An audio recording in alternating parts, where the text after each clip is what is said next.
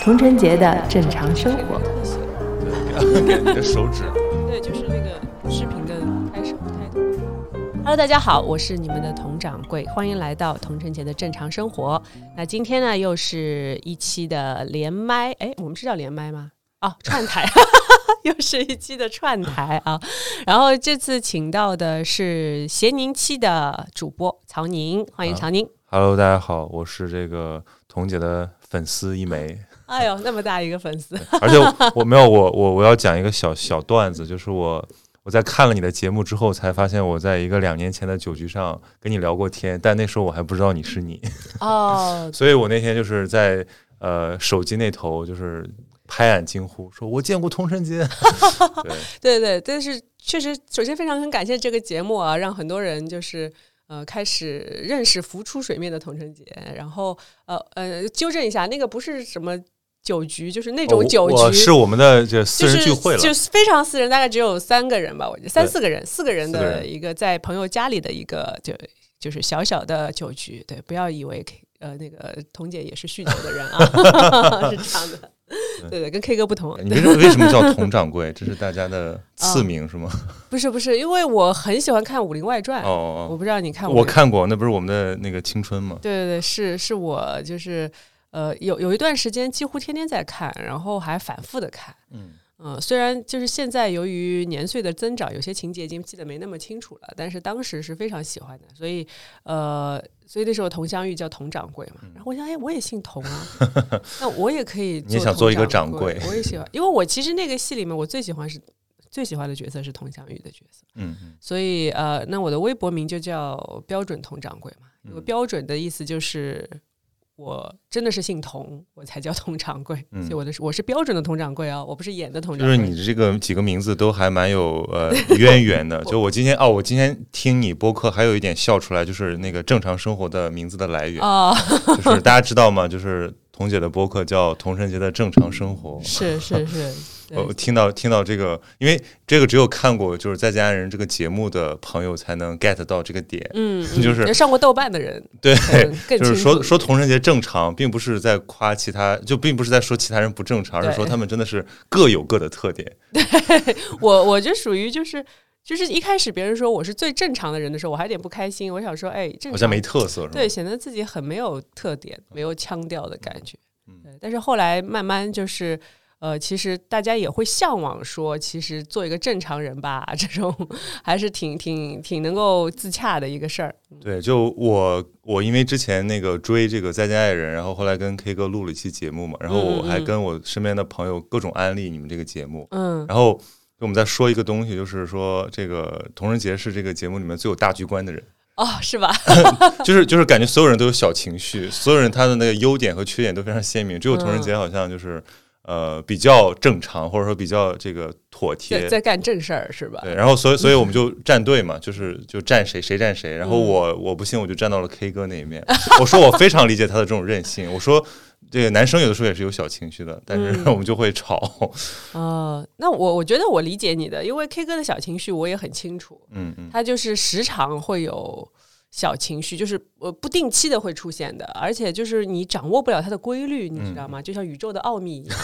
就是你不知道但在节目里就会被放大。会被放大，会被放大，因为当时的这种环境其实是很容易让人产生焦虑感的，嗯、而且就是你知道有摄像机对着你的时候，你反而有点。有时候会不知所措，嗯。你想要表达自己，但是你的方法用错的时候，你就会觉得他他的情绪就很明显。嗯嗯我跟你说个小故事吧，说到我的这个思路的问题啊，就说昨天呃不是圣诞夜嘛，然后就圣诞夜，然后呃我们一开始一群人在吃饭，大概三十多个人，是个大 party，然后玩好了之后就说哎那我们去唱歌吧，那接下来就是坐车呀，呃，然后我和 K 哥，然后还有另外一对 couple 坐在。一辆车上，我们就准备去下一个地点。那因为呃，卡拉 OK 房是别人订的嘛，所以我是不知道这个房间是哪个哪个房间谁订的。那我就在问，我在他们三个就完全就是懵的状态，你知道。然后 K 哥就开始啊就开始天马行空说一些有的没的，然后也开始跟司机嗯。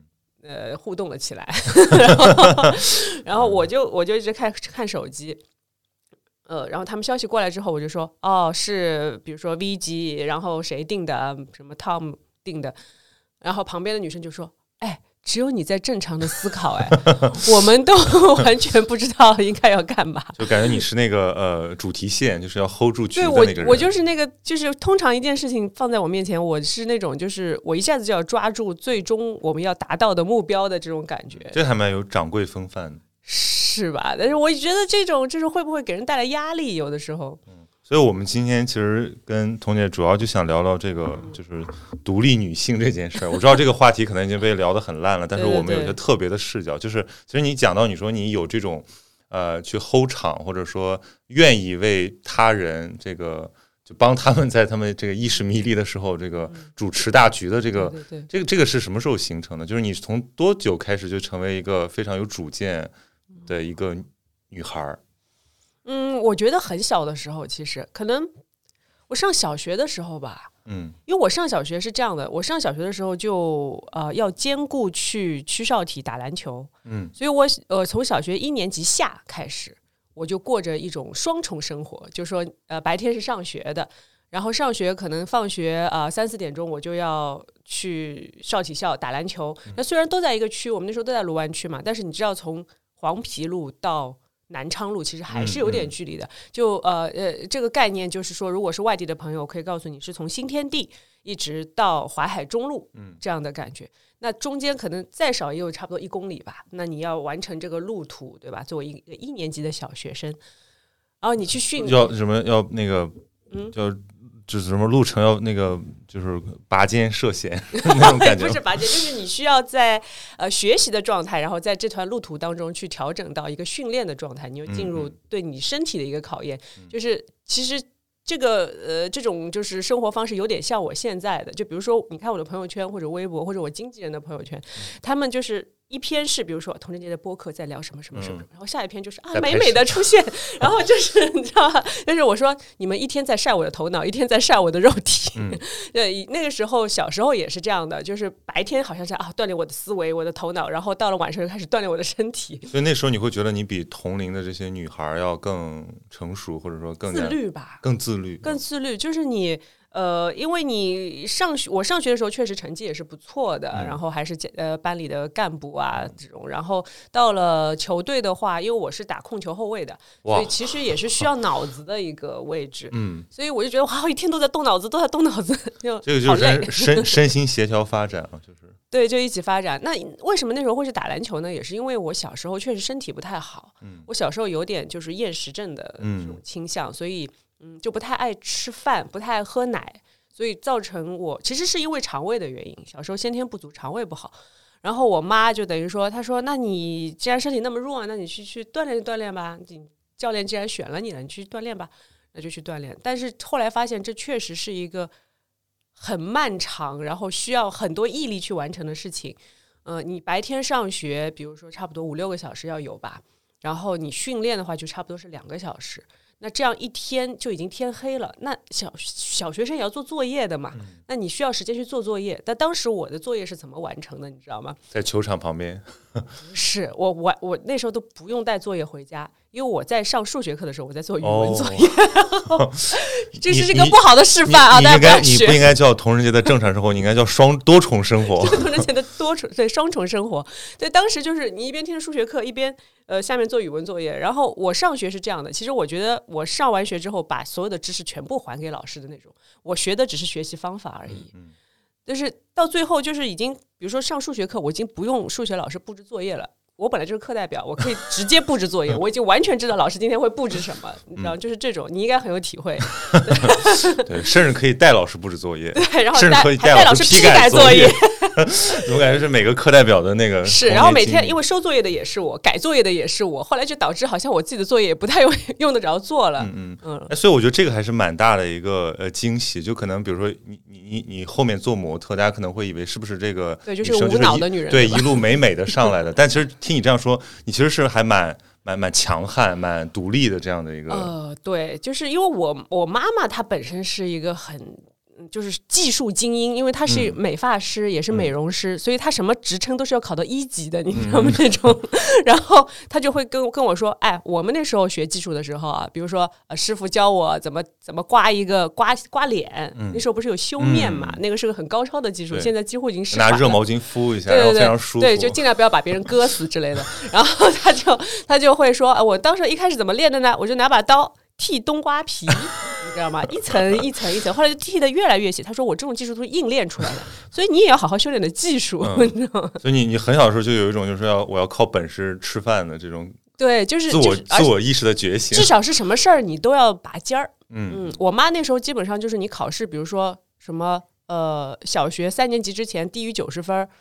呃，之后比如说低于八十分之类，有的科目啊，有的科目是低于九十分还是不行的，你就是回去要挨揍的那种。嗯嗯。嗯，就家教很严。所以所以你觉得这个东西对一个呃女孩的成长是不是还是蛮重要的？就是要嗯自立。有有一点吧，但是其实那时候没想那么多，那嗯时候只是说，哎，我要好好的活着。那你你有你有粉过什么吗？不管是活着的、死着的、真实的还是哦，那我很我很喜欢的女歌星就是林忆莲，林忆莲哦，还有叶倩文。哦对，就是我们那个时代的什么什么点呢？是因为他们身上林忆莲是因为她真的很长得很像我妈，然后他们就说她是我家小阿姨，嗯、所以其实所以你粉的是你妈对吗？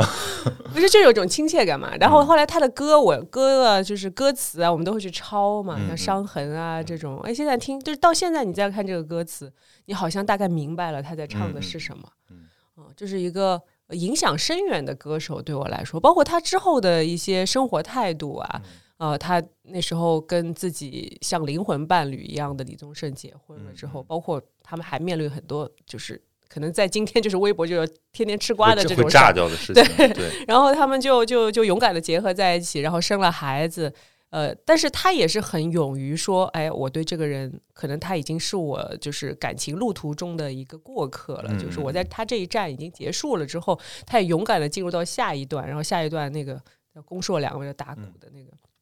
就是年轻的，然后很 wild 的这种这种形象，那我觉得是他的一个年龄年龄段上他需要的一些活力了对。你说到林忆莲，我总觉得嗯我的第一感觉是很坚韧，不知道为什么。他是金牛座，包括我觉得那个年代的歌手叶倩文也是我很喜欢的歌手，因为她本身她的他身材又好，潇洒潇洒走一回，又修长，然后那时候我喜欢听他的《情人知己》嘛，嗯嗯，然后那时候的就是呃，她带给我的这种情感的幻想啊，就是好像说。呃，你做情人，就两个人要产生爱意的话，你跟这个人一定要是无话不谈的知己，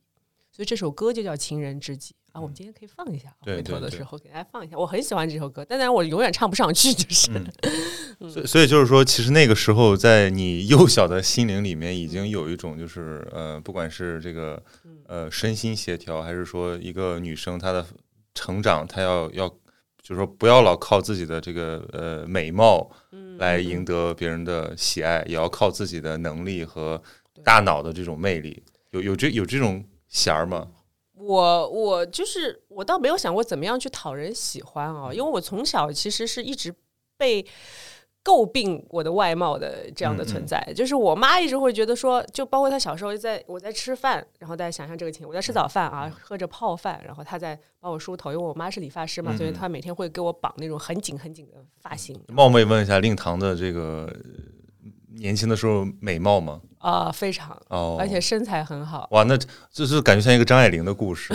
一个一个特别美丽、有魅力的妈妈，对。对，对女儿的那个价值，可能有的时候会很致命嘛。但是她她的她跟张爱玲的母亲的区别还在于，呃，就是说她还是比较 local 的，嗯嗯，他没有说那么多的呃海外的这样的呃接触的经验，或者说他没有说真的我要去突破旧传统的桎梏去做一个独立女性。那那我妈是没有的，我是那种就是。家里有的时候会开两桌麻将，烟雾缭绕，然后我就可以一个人坐在那里看电视，从早看到晚，连广告都不放过的人，但是耳朵也会听一下，就是说，会哎，听他们在说什么的。呃这是人间对，世态炎凉，是，然后就是那个谁跟谁的关系啊，谁跟谁啊什么，我不会问，但是嗯我、我都知道。嗯然后这个也形成我长大以后的一个习惯，就是说，呃，有的时候，比如说我跟 K 哥聊天，他说：“哎，这个事情你怎么知道？”我说：“你也在现场，只是你没有听而已。嗯，就是你是敏于观察，其实是一个很好的一个旁观者、感受者。对，但是你有的时候也会有点困顿，就是你觉得信息太多了，嗯嗯，你反而不能够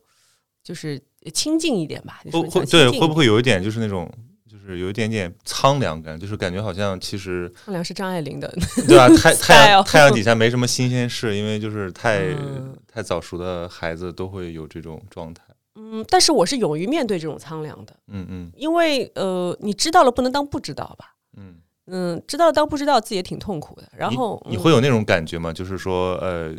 假设有一个 party 很很盛大，然后呃投身其间，但可能在某个瞬间会晃下神，说这终究是一场这个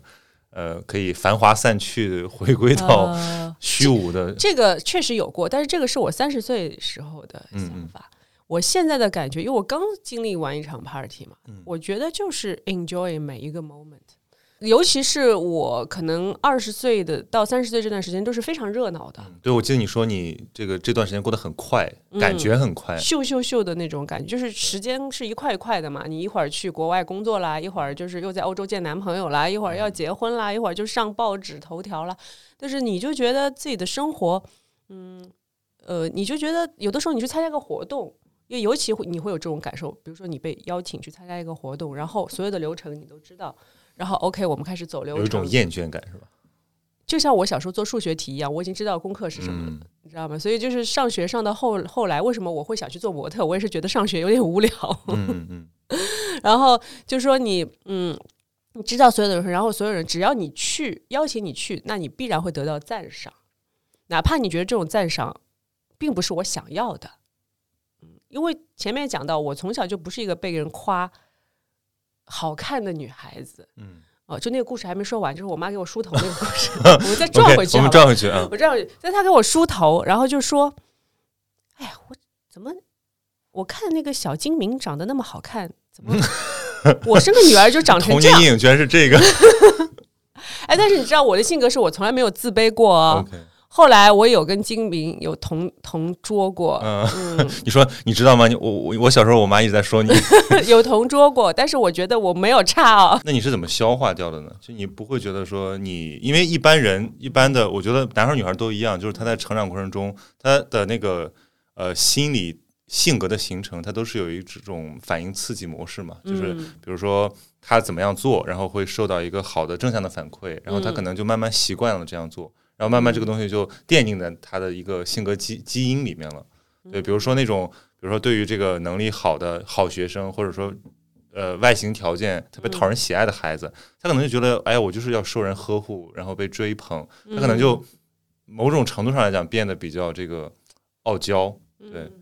我其实是属于我觉得我有点野路子的，可能这个也跟我打篮球有关系。嗯因为，嗯，你如果长期的只是在课堂里这样一个比较闭塞的环境里面，你碰到老师、同学，就老师这么多多人，然后，呃，当你有了一个兼职的时候，你又接触到另外一群人，所以你会慢慢的在在在那群就是在两群人的这种生态环境当中，你会找到一个规律。嗯我我还是比较善于找规律的一个人。嗯我觉得规律就是我本身就不是一个见面老师或者教练就会非常喜欢你的这样的类型，但是随着时间的推移，基本上三个月吧，他们就会慢慢喜欢上我，嗯然后我就会成为他们心中很好的学生，很好的队员。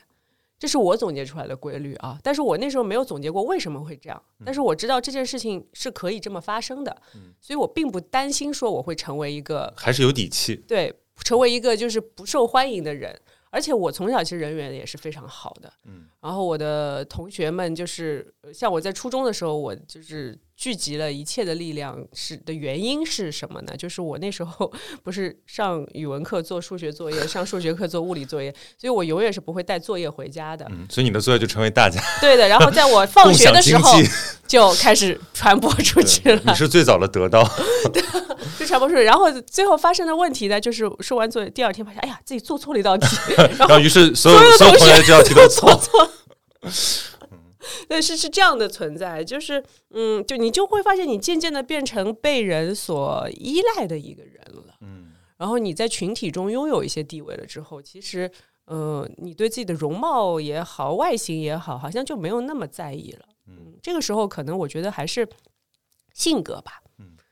嗯，我比较慷慨，然嗯后也比较，因为相对比较大气一点，不会跟跟就是不会去跟别人故意结仇，或者说我踩低你，就是我的作业，所有人都可以看。那你这个挫败感有没有哪几次可能就非常危险的要要要摧毁你了，但是你可能扛过来了？我觉得我运气还是挺好的，嗯对，就是呃，至少首先外界没有给我很大的摧毁就，还是善意为主。然后我自己也不是那种就是呃会容易很长时间焦虑在某件事情上的人。我觉得这个事情我没做好，那我首先我就承认它。嗯你首先你承认它，是因为我没有做好，不是因为就比如说我我曾经呃做主持人的时候有过一次很大的危机，就是后来我发现我真的不适合做主持人，因为那时候的临场应变能力太差了。嗯我那时候主持一个呃类似节目的新闻发布会，然后因为我们的制片人呢，他临时给了我一个很长的串场的那个稿子，哦发发生类似于朱丹那种事件。不是就是就是你在台上你不知道该干嘛，OK，但是我我觉得我那时候是完全不可能并不具备一个主持人的素质的，嗯。然后当天晚上就就就活动结束，活动的时候就已经满头大汗，反正各种各种就是在飘了，感觉。对嗯就已经不在状况内了。然后那时候二十二十几岁嘛，然后就是呃临场应变也差，然后名字也记不住，然后呃稿子也记不住，你就觉得你就起飞了，你就觉得你的灵魂已经不在那儿了。然后后来这次事件之后，就等于说本来是有一个盛典的主持是要我去的，结果就直接说你不用去了。嗯就我觉得那个时候我是有点怀疑自己。对，那个是一个很大的挫败，导致其实我现在，比如说你让我临场去主持，我其实还是会有点紧张或者什么。就是你让我说自己的可以，但是你要我说那个就是嗯嗯嗯规定好你说的东西就不太行，，freestyle 还比较好，就是不能 不能限定。嗯 现现就不太行。然后就后来就是这个事儿吧，就让我就是差不多快放弃放弃主持这个行业了，但是也没有觉得说。可能只是那一种类型的，对，我就跟自己说，可能对我只是说跟自己说，可能这种这种工作可能没有那么适合我，但是不代表我不能干别的嘛。就说到这个，现在时下很多这种呃社会风潮吧，就是感觉里面我隐隐的感觉里面有一种好像想要逃避痛苦的感觉，就是喜欢把这个东西解构，就是把那些比较沉重的东西、呃轻松化，但有的时候你标签化，对，就是就是，其实我们不愿意承受这种呃为了成长而经必然经历的痛苦，或者说想把它给最好是越越短越好，越轻便越好。但是有很多人可能他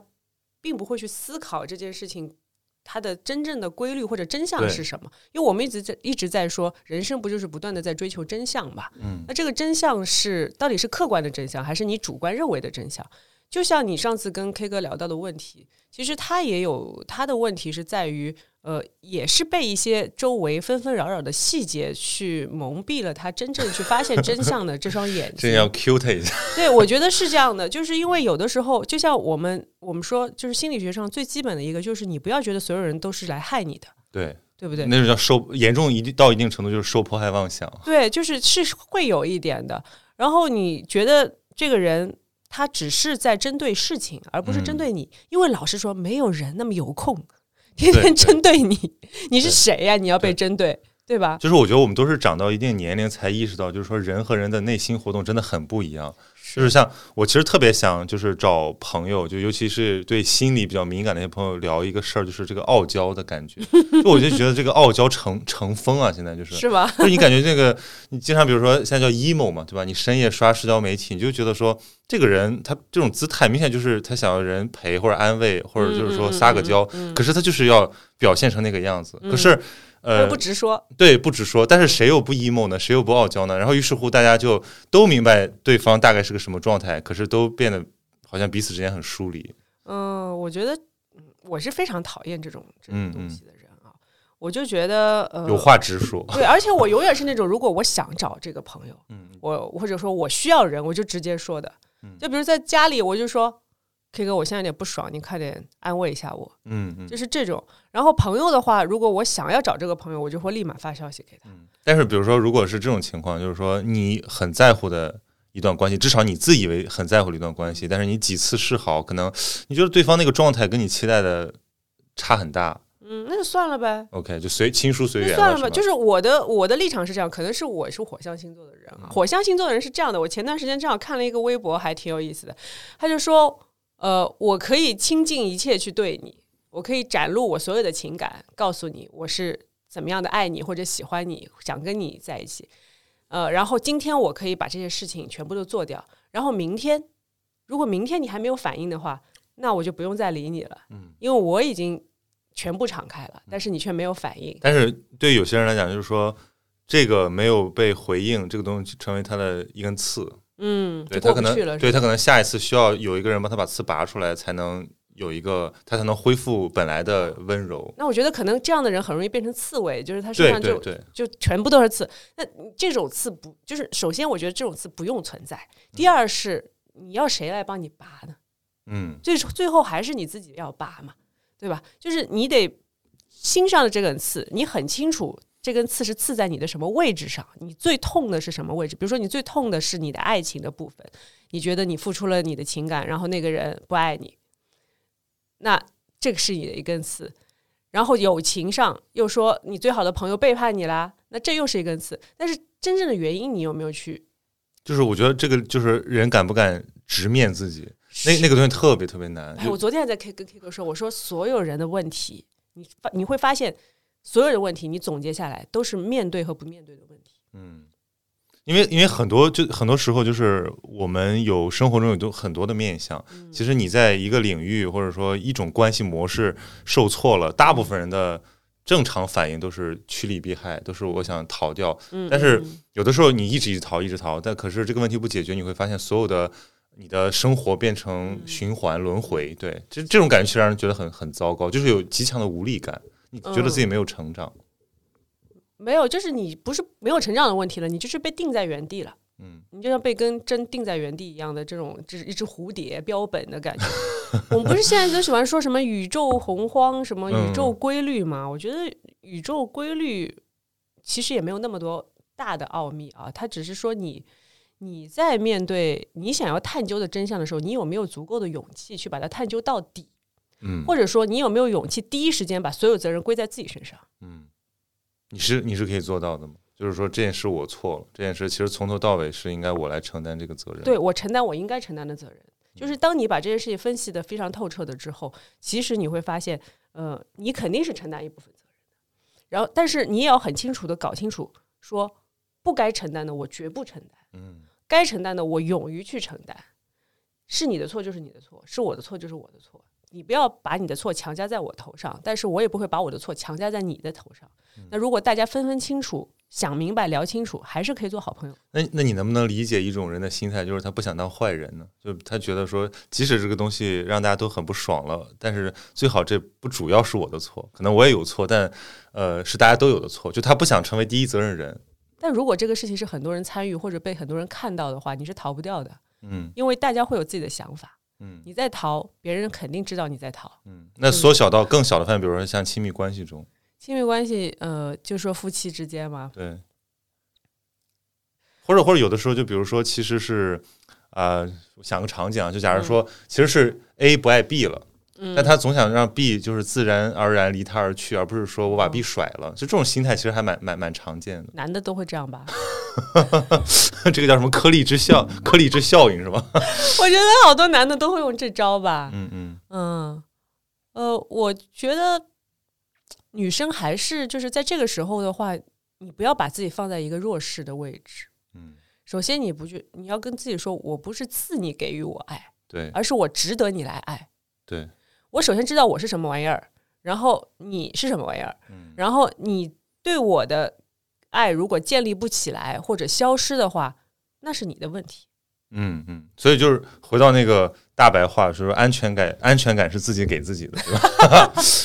呃，你可以这么说，但是这不完全是那个，这这只能说这方面的事情，这个安全感是你永远要给自己建立的。我觉得，就是你不管不管在跟谁的关系当中啊，你都要很清楚的知道我是什么东西。嗯，就我说的比较大俗话啊，对对对其实我是、呃，这个自我认知，就是我是什么样的人，比如说呃，比如说你大概知道自己的容貌啊、身材啊，然后呃，就是呃学识啊、智慧啊，我是有我自己的体系的，我是嗯有我自己的风格的，所以那只是说你可能这个风格我们不合适，或者说。相处起来不合适，因为亲密关系还有很多相处的问题。嗯哪怕你有最初始的这种欲望的吸引，但是你两个人要是真正的生活在一起，或者有很多的细枝末节的事情在你的现实生活中出现，那你势必是会去面对很多就是在事情上反映出来的每个人的性格。那这个时候的话，产生不合适是很正常、很对，正常的一件事情。要要检验的。对，就很正常。你甚至于可以告诉你的男伴，就是说，你觉得我们不合适，是不是？嗯，就如果他能大方承认，其实这个关系有机会更上更更深一层。对，就是至少这段关系可以，我觉得只要你问出这句话了，这段关系就是对你来说是有个交代的。嗯但是对方的回应可能决定了这个人能不能继续留在你的生活当中。如果他觉得他承认，他说是的，我觉得我们不合适，那 OK。我觉得女生主动做这件事情没问题的，因为男生可能他的心智有点发展有点落后，对，缓慢，对对，这个叫什么？男人至死是少年。哦，这句话真是油到不行。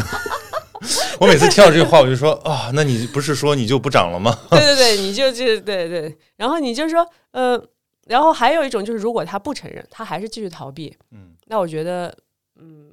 有个决决断力吧，就是你不要再出现在我生活当中了。就所以说，嗯，这种呃巨婴型的呃男生可能比较常见啊，但是还有一种圣母型的女生，其实也还挺常见的。嗯，我觉得是女生被就是从小灌输的一些东西吧，就是说女生一定要母性。对对对，那你的母性体现体现在哪些方面呢？可能你没有孩子的时候，你就体现在对伴侣的身上。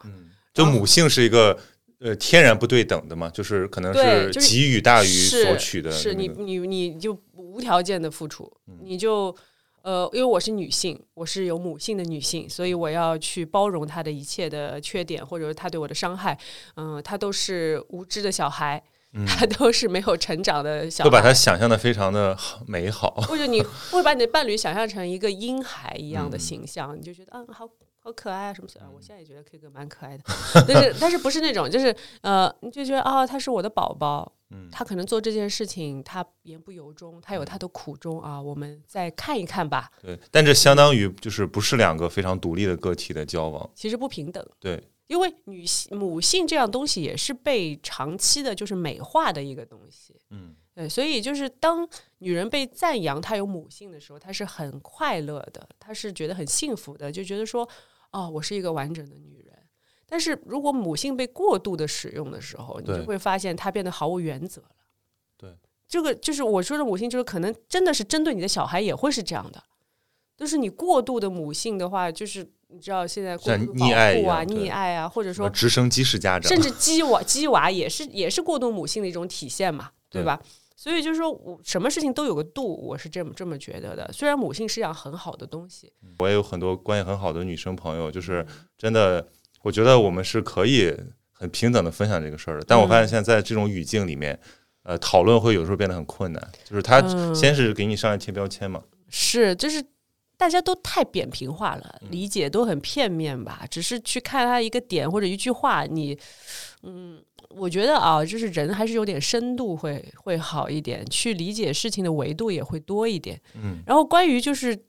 贴标签这个事儿，我觉得也挺扯的，因为我是特别不喜欢被人贴标签的一个人。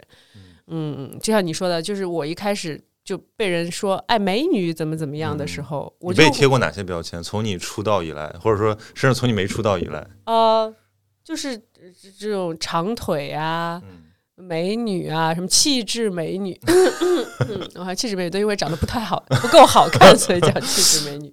然后最近不就是人间清醒嘛，对吧？嗯，就是我觉得，嗯，当然感谢大家对我的喜爱啊，但是我觉得就是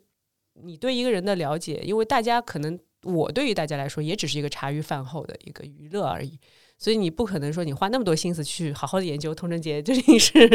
对吧？同志节思想大全，对对同志节年谱，是啊，就是就是被研究那些伟人，也不见得被研究那么清楚嘛，所以还是别人家的事儿。所以我们现在讲的是关于你自己的事儿，你自己去怎么了解自己、分析自己，这是一个一生都需要花精力去实现的一个事情。人间清醒首先是对自己清醒，对吧？对然后其次才是在表现的比较清，对别人比较清醒。是，就是我觉得我被称为人间清醒的一个很大的原因，也是因为我对自己了解的比较透彻吧。嗯，我对自己在什么事情上可以做到什么地步，在情感上可以呃容忍到什么地步，我还是比较清晰的。然后边界感比较强。嗯我最近一直在讲人跟人之间的边界感的这个问题啊，就说你呃，你有的事情是是。就像前面我们说到一一段关系当中所谓的错误也好，你承担哪一部分，你承担多少，这个都是一个边界感的问题。如果超越了这个边界感的话，就会让这段关系显得不平衡。你会有这种感觉吗？就是有的人就是真的更 match，更适合，更聊得来，更更适合做朋友。嗯，我觉得肯定是这样的。但是我跟自己说，这都是缘分，嗯嗯，就是缘，就是在这哦，点上，缘分这个这个解释系统太强大。是 是，就是你呃，我觉得我我现在可以做到，就是把理智和情感去分开，但是不是说把情感就抛掉了？你可以去理智的分析思考问题，但是有的时候你要放一点出来，你放一点出来，这个这个空间就是留给你的情感的，因为你必然是有情感的，你会对有些人就是有偏好的，对哪怕他不喜欢你，但是你还是很想跟他好对。然后呃，就是包括爱情也是这样的，如果你把自己框框死在理性的思路当中，那有些事就没有那么美妙了嘛。嗯嗯这生活会失去很多的乐趣，而且很多艺术的发生就是在那一丝不理智。是是的是的就是我们都会被那种就是奋不顾身的东西感动。是的，就像我去看戏、看看剧的时候也是，然后我自己演戏的时候也是这样，因为演戏是太讲究是在演呃理性和感性之间游走的东西，嗯就是可能我跟说一句台词，我在理性和感性当中我已经走了一圈了，嗯就是我很清楚我要说的这句台词是什么，不然你接不上，嗯但是你要用你的感性去体会这嗯句台词它为什么会产生，以及你跟这个人的关系，这就是感性层面的东西。嗯所以就是表演的话，还是还是就是可以让你释放一部分情感的。所以其实还是有演技这码事儿存在的，对吧？是，我觉得这个都是说与演员塑造啊什么的，都是你给给你多长时间塑造，这是一个很重要的时间点。然后，呃，我为什么觉得我现在可以稍微来聊一点表演的东西？因为、呃、其实不是跟我演的戏多少和时间长短有关，而是说我的人生阅历到了这生活的一些理解。你可以理解到导演要求你的是什么东西了。嗯当然，我们现在谈的是呃阶层比较高的，咱们比较往内去去呃就是抠自己的导演和演员啊。但是也有就是比较外化的，也有那种就是你用一个外化的表演去把它完成，也有。但是我觉得最终你还是要回到内心内在的东西，你把你。内心的这种层次感去，首先你要有这些层次感，你理解到这些层次，你才能把它表现出来。有的时候是很细微、很细微的一些东西，但是我觉得，如果你每一条都做到那么细致的话，观众是可以感受到的，就像绣花一样，你每一针每一线，你觉得哎，为什么要绣的那么细？好像也没有很大差别。但是当他整个作品完成的时候，你就会发现哦，原来是如此的不同。嗯，所以琢磨本子那个过程对你来讲是怎么样的？就是说体应该叫什么角色体验？呃，现在的这个角色其实他并不会给你全本的剧本，嗯我们基本上每天都是拍的飞页。嗯嗯对，但是整个故事的话，基本上你是了然于心，而且这个角色其实因为我演了差不多已经快六个月、七个月了吧，所以这个角色几乎已经长在你身上嗯，在前期的时候，人在戏里，对吧？对，在就是角色在你身上的时候，你的说话的节奏啊，你的神情啊，你的整个的气场都会就是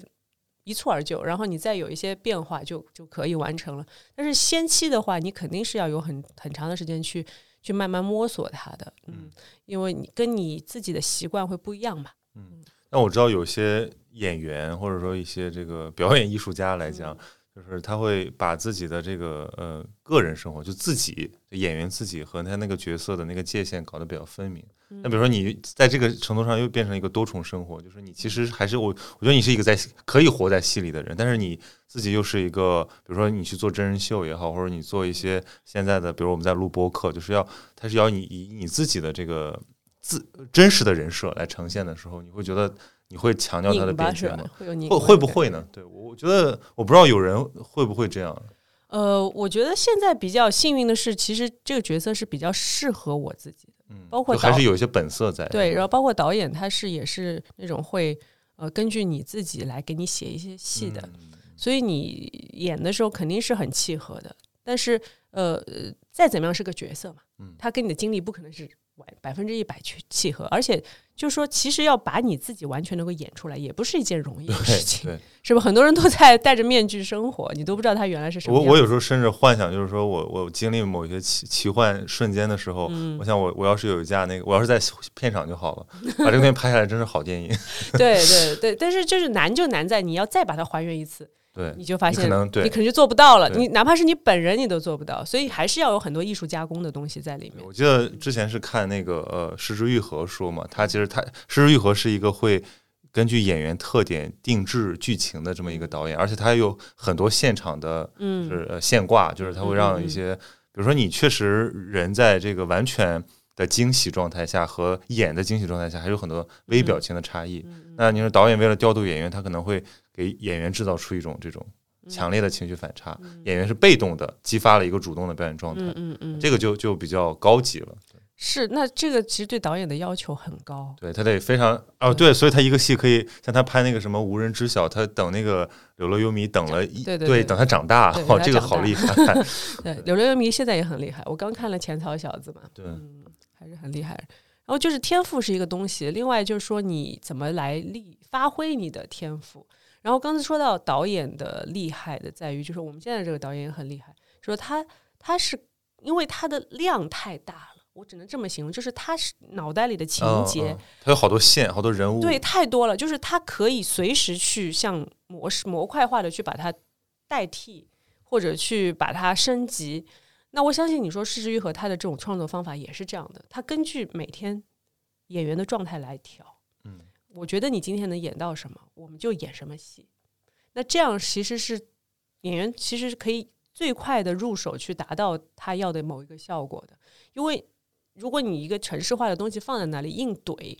那当然有很多模式的表演是可以去套的，但是你所呈现出来的真情实感和氛围感就会会差很多。那也看就是，但其实还是也根据每个导演的习惯了。那有的导演，比如说他只要你这点东西，嗯呃，只要你那点东西就可以了，那也是可以的，因为前提是他是一个有大局观的导演，他知道自己要什么。嗯嗯嗯，所以还是要建立在一个演员跟导演的互相了解和信任的基础之上。所以我觉得就是，嗯，影视剧作品就是你把它当成艺术来看的话，它确实是一个很难去，首先是很难去好好的完成，然后完成之后你要把它升华到某一个质量水平的话，需要太多太多的呃契合，甚至巧合，对，是幸运的东西。有点像对，像一个嗯，之前我觉得最最最精妙的比喻是，觉得拍电影都是带兵打仗，就是你这个是你看到的东西，未必就是直接嗯这样做就能做出来，它背后有好多道工序，还有很多契机促。是的，是的，然后包括观众的反应也会不一样。嗯你觉得你表达了这个东西，就比如说我们现在在聊天，我们说的话，可能别人会有一百种理解，对对，对吧？我上次有这种感受，是我看那个那不勒斯的那个书的时候，因为我是在微信阅读上看的，就是我看，就是同样的，因为它那个文体大概是一种介于呃第一视角的客观描述和内心独白剖析的，就是夹叙夹议的一种状态。然后呢，我就看到一句话，同样的一个事情。有不同的评论，就是因为大家会点那句话，然后写下自己此刻的感想。哦然后我我那一瞬间才会觉得，就是刚才我们讲的，就是人心是多么的不同。是就同样的一个情节，可能这个如果交给一个非常平庸的作者或者一个导演拍，他就是按照刻板的方式就嗯做了。嗯嗯，但是你你在这个一个高级的作者或者一个文艺作品里面，他就是给你留有了这个延展性。想象力，对对，所以所以我觉得就是能够有这个呃一千个哈姆雷特，一千个呃一千个观众中的一千个哈姆雷特，他是需要这个创作者本身的很高的水平的，他要给我们这个空间。是的，是的，嗯，我觉得就是像你刚才说的那不勒斯嘛，我是看了，我是看了那个就 HBO 那个，对那个我的天才女友，对。然后其实也是讲两个女孩子她们的成长史嘛，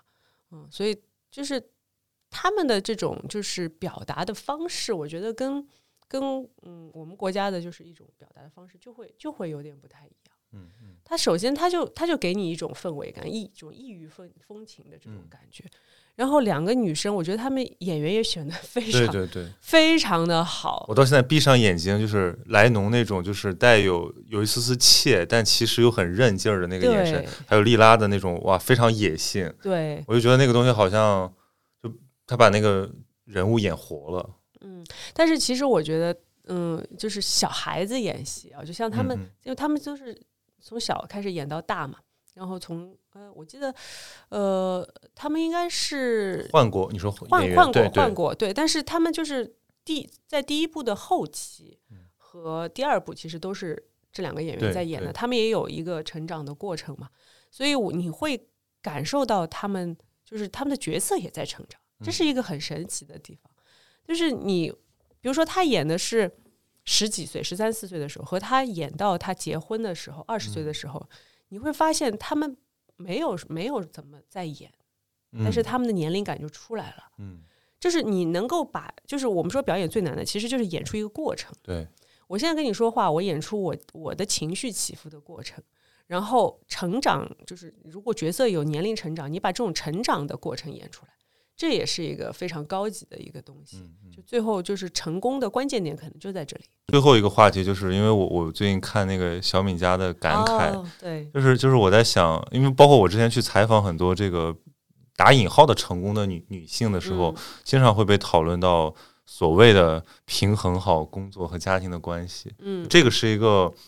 呃也被批评为刻板印对成功女性刻板印象的一个点，嗯就是为什么一一觉得一个女性只要她平衡好，她就很了不起，或者为什么为什么要去平衡？为什么要去平衡？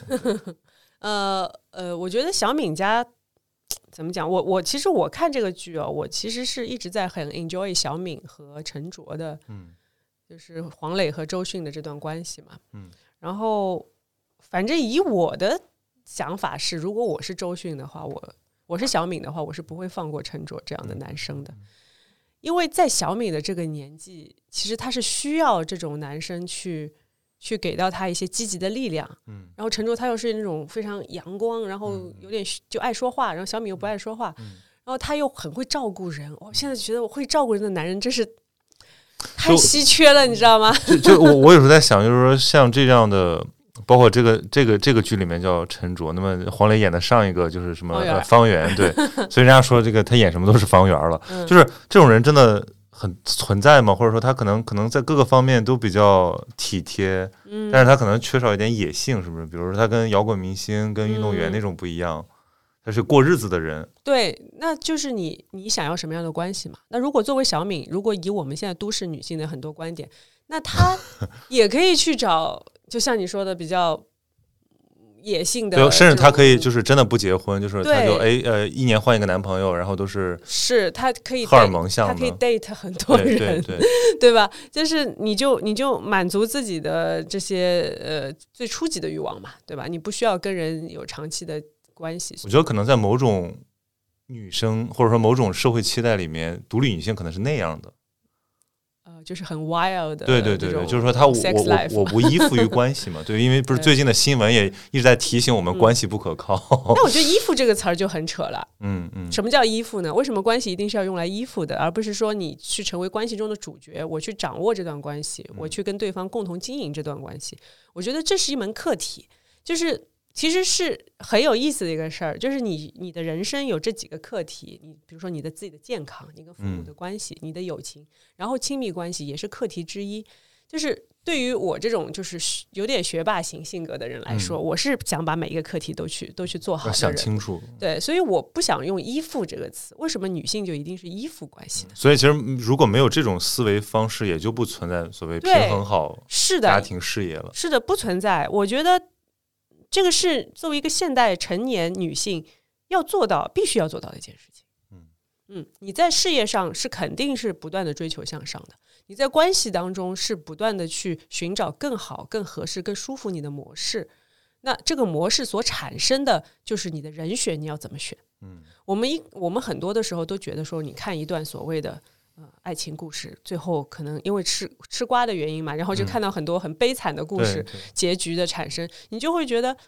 哎，那在我在我看，这个人就是找错了人呗，嗯嗯，是不是？很多网友也会有这样的反馈，他就是找错人。但是至于为什么会找错人，这又是一个很复杂的一个而且这个这个我就说这种事儿真的不是旁观者清，就是内心内心活动太复杂了。是的，因为每个人确实他在每一段呃